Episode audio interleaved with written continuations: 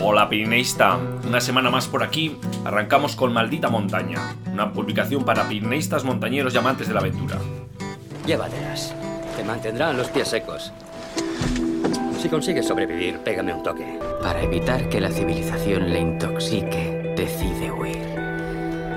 Y adentrarse solo en estos parajes, perdido en la naturaleza salvaje. Oh, Dios mío. ¿Qué he hecho? Siento a que tengas que caminar 1600 kilómetros para... Termina la frase. ¿Por qué tengo que caminar 1600 kilómetros? Travesía presenta Maldita Montaña, aires de altura para toda la semana con Eduardo Azcona y Enrique López. ¿Te sientes sola? Estaba más sola en mi vida real que aquí.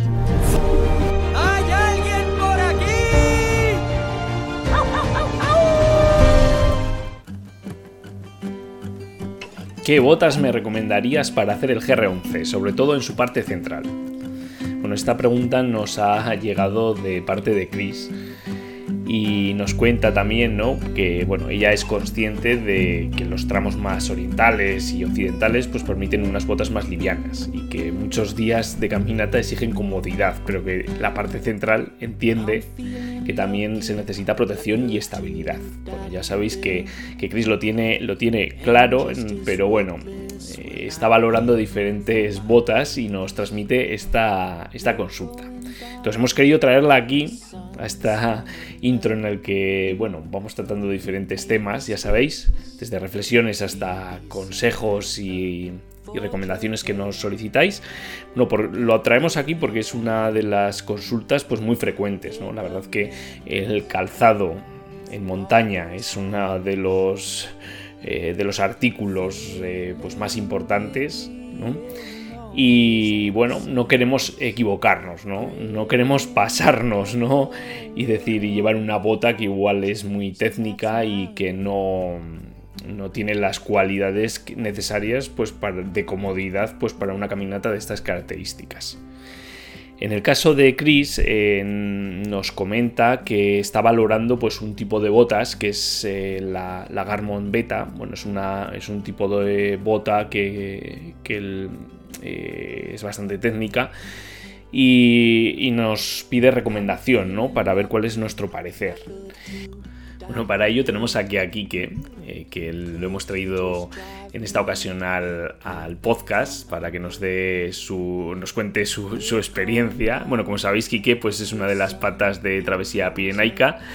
Y bueno, tiene larga experiencia eh, dentro de eh, rutas de, gran, de larga distancia, bueno, y especialmente en el GR11, la senda pirenaica. Hola, Kike, ¿qué tal? Bueno, ¿y tú qué eres? ¿De bota o de zapatilla? A ver, cuéntanos. Hola Edu, ¿qué tal? Eh, pues sí, el tema este de qué bota me llevo o si me llevo zapatillas es un tema que se repite con bastante frecuencia. Digamos que es un tema muy sensible en el que una mala decisión puede echar al traste una ruta que llevamos planeando mucho tiempo. En este caso, C.Myth nos preguntaba en concreto por un tipo de bota para realizar el GR11. Eh, la duda que tenía era el tipo de bota que podía necesitar en la parte central, eh, asumiendo que en los extremos podía tirar con unas botas más livianas. Eh, en mi opinión, por si esto le puede servir a más gente que como este oyente esté con la misma duda, lo principal es que la bota os resulte cómoda desde el primer momento, desde en la misma tienda. por supuesto, probarlas unos días antes y hacer alguna excursión antes de meteros en una en una ruta de estas de 40 días como el GR11 o, el Camino Santiago o, bueno, la ruta que, que estáis pensando hacer cada uno. Eh, la bota que nos sugería este oyente, la que estaba pensando comprar, era la Garmon Beta, que quizás alguno conozcáis. Y bueno, yo le he echado un vistazo y tiene muy buena pinta. A ver, eh, yo este tipo de bota mmm, recomendaría para hacer montaña en general, para subir al típico monte en el que te puedes encontrar trepadas de segundo o tercero, eh, donde una suela rígida como esta te permite cantear mejor eh, que con unas zapatillas o otro tipo de botas y que puedes apoyar el pie eh, bien en pequeños apoyos. Mm, para el GR11 yo optaría más bien por una bota liviana, de media caña, incluso en la parte central. Lo siguiente a una zapatilla. Mm, ¿Habrá quien prefiere ir con zapatillas? También puede. bueno, yo soy más partidario de, la bota, de una bota muy cómoda, que una bota, lo siguiente a las zapatillas, decía antes, una bota que, que, te, evite que se te metan piedrecillas cuando vas bajando una, un canchal, que, te proteja los tobillos de posibles golpes, eh, que protejan el pie, con, que tengan un refuerzo de goma. Y bueno, al final el GR11 en verano, eh, salvo en, lugares muy puntuales y exceptuando eh, si queremos pues las variantes del Posets y del Aneto, eh, se mueve por caminos por los que se puede andar bastante bien. Al final hay pocos tramos de, bloques y menos aún de, trepadas, por lo que, bueno, eh, esta es la recomendación que le dábamos a este oyente y, esperamos que, os sirva. Bueno, Kike, totalmente de acuerdo. La verdad que lo importante es la comodidad en este tipo de rutas. Eh, la verdad que son muchos días y como para ir arrastrando pues pequeñas rozaduras o, no ir cómodos ¿no? En, el caminar. Y bueno, pues es verdad que muchas veces pues tendemos a tirar por lo alto, ¿no? A la hora de elegir el material, eh, por miedo de quedarnos corto, pasarlo mal, y a veces ese es el problema que tenemos, ¿no? Que, que esta elección pues nos limita en la travesía, ¿no? El, el verano, ¿no? Pues eh, ya cuando, eso sí, ya cuando eh, en los pasos de alta montaña, ¿no? Eh, tipo, bueno, el collado de, de Tebarray, por ejemplo, pues ya se ha mm, limpiado de nieve y hielo, pues salvo puntos contados, pues la verdad que con unas botas livianas pues vamos a ir muy cómodos y lo han agradecido nuestros pies y al final pues nosotros. Así que ahí, Chris, bueno, tienes nuestra recomendación. Eh, a tener en cuenta que estamos hablando del verano. En invierno, en otoño, eh, principios de verano, pues vamos a necesitar obviamente otro tipo, de material porque va a haber nieve pues en gran parte del recorrido. Por lo que eh, puntualizo, estamos hablando de equipo para el verano, para el GR11. Bueno, y seguimos con, el podcast, eh, como sabéis, en, este encuentro sonoro que tenemos todas las semanas. Lo que hacemos es un eh, recorrido y un repaso y un... Bueno, ahí hablamos de lo que os hemos comentado en la newsletter, en el boletín que os enviamos todas las semanas. En este caso, la verdad que el contenido es muy interesante, os traemos un par de rutas en, dentro del Pirineo y luego hablamos, pues bueno, de qué podemos hacer cuando nos hemos perdido practicando senderismo.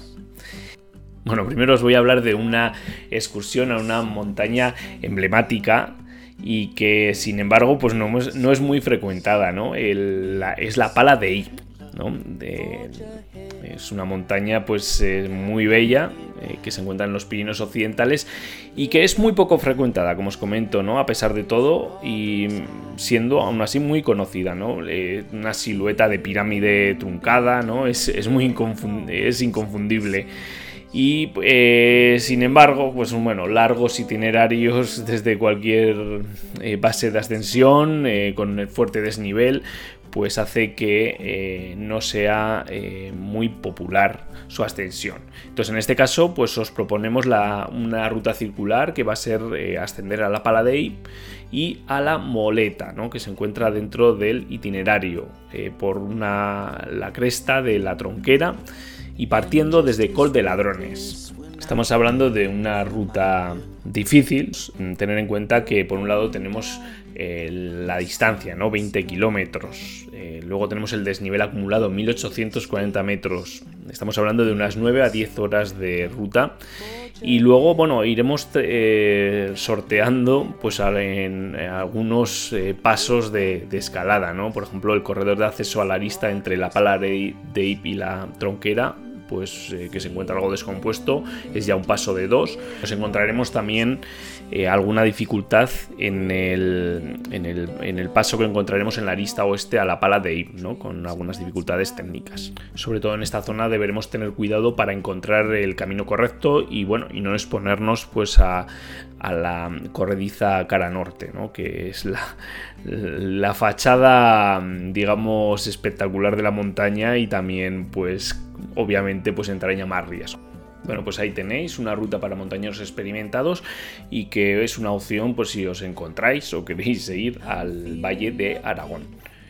Partiendo, como os decíamos, de Cod de Ladrones. Bueno, y, para, y me diréis, bueno, y si yo no tengo esa eh, experiencia como para esa ruta, ¿qué me recomiendas? Pues bueno, os vamos a recomendar una ruta en el Valle Aneso, el Valle de Tena, que no es otra que la excursión a los Sibones Azules, que es una clásica en el valle y que parte del balneario de Panticosa, discurre en todo momento por el itinerario GR11 eh, Senda Pirenaica, por lo que no vamos a tener ningún problema va a estar todo, totalmente señalizado.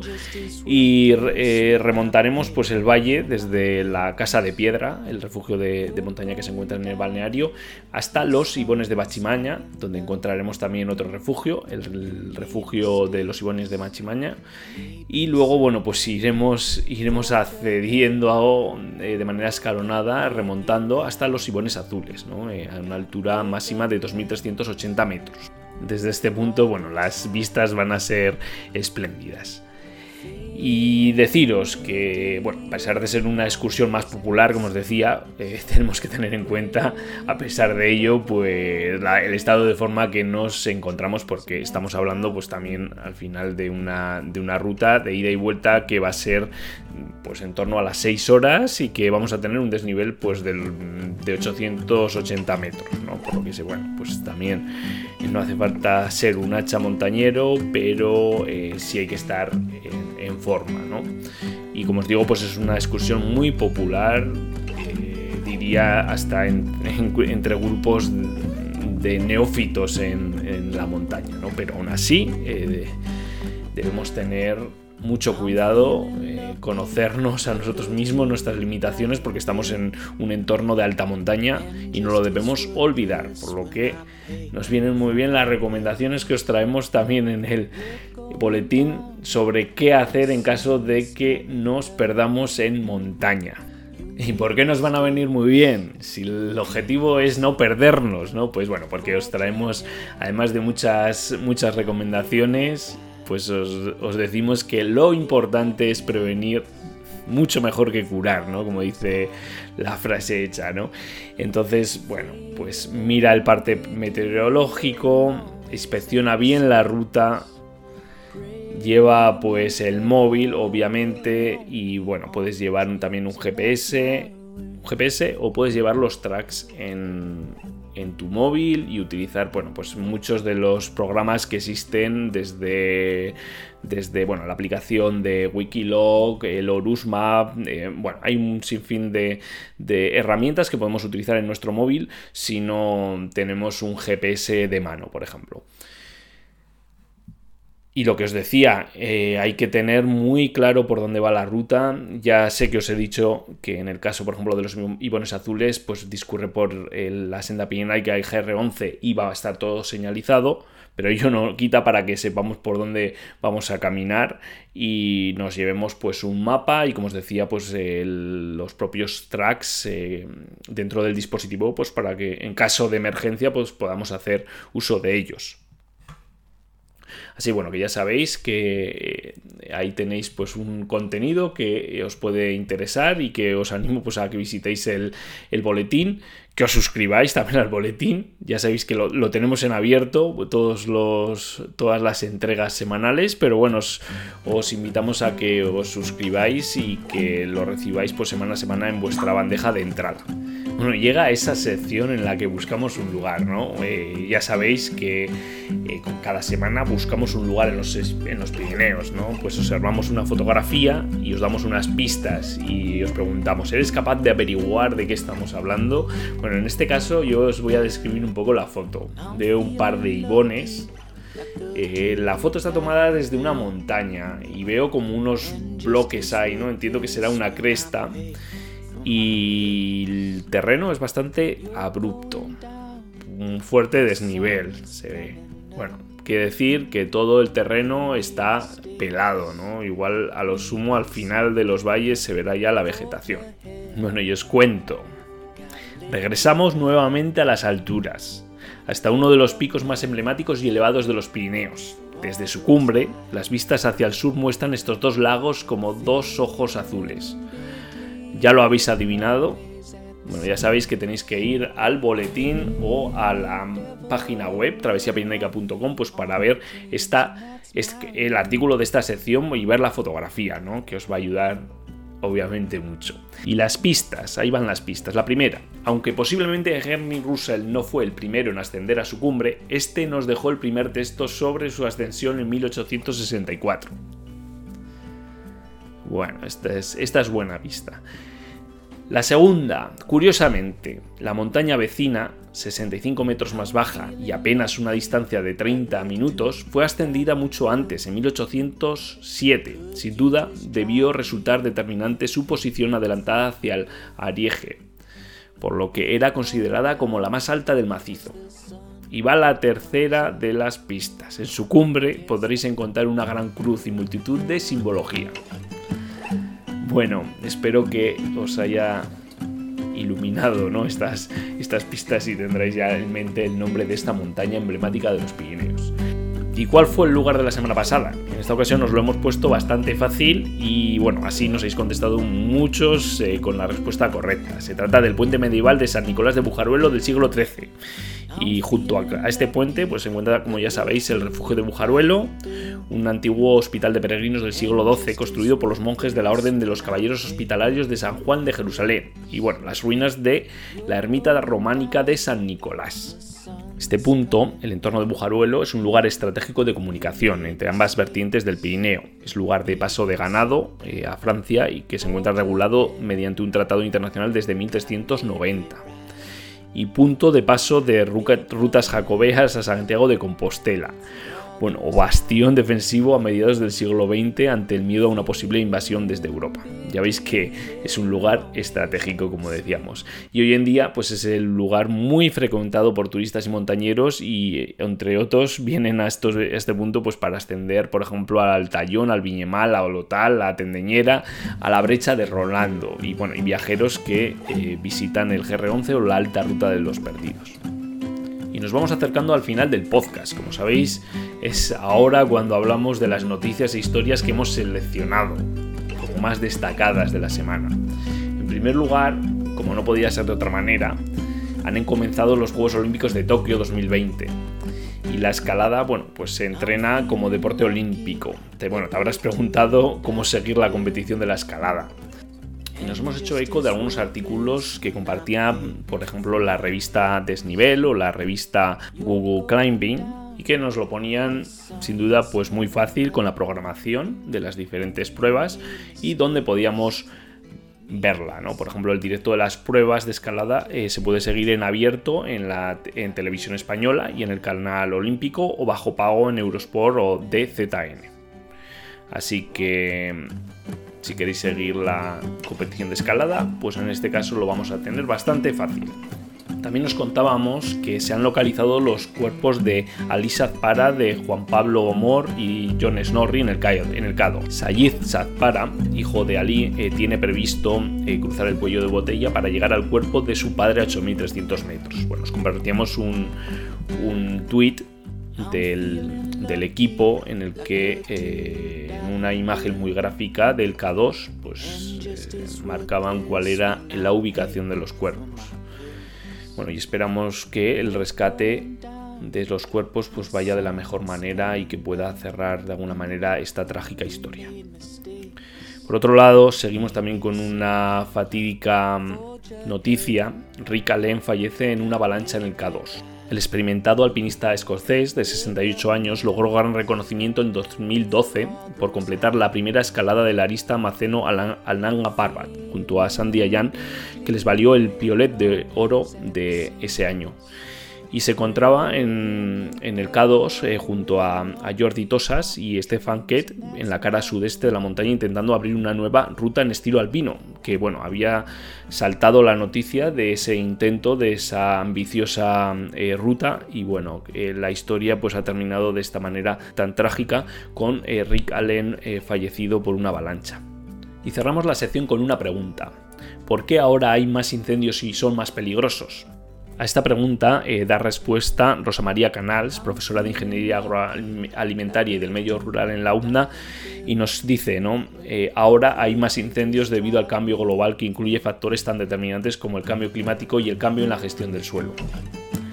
Y como sabéis, nos despedimos con la foto de la semana. En este caso, bueno, si os hablo de un, un gran paredón, la pared del Pirineo con la base en nieve, hielo de su glaciar y un corredor que lo surca en la parte central.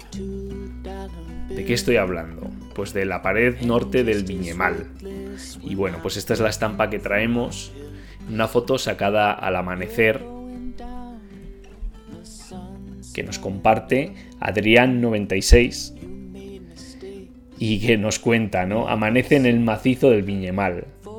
Y entrecomillamos, en el instante en el que se iluminaron los picos me quedé embobado mirándolos. Tardé unos minutos en reaccionar y salir. Bueno, y fue cuando realizó esta estampa tan preciosa que hemos seleccionado esta semana.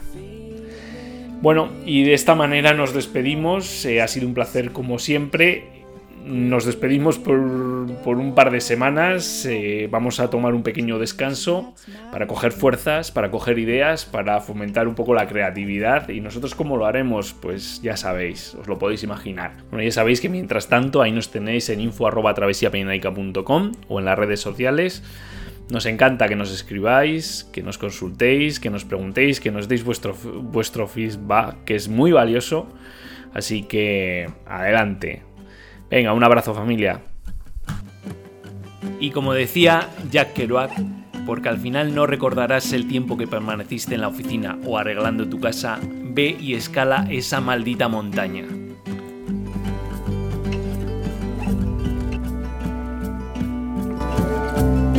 ¿Has pensado en abandonar? Oh, solo una vez cada dos minutos o así. Si quieres algo en la vida.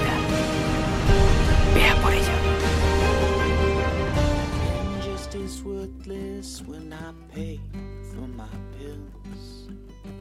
You're going down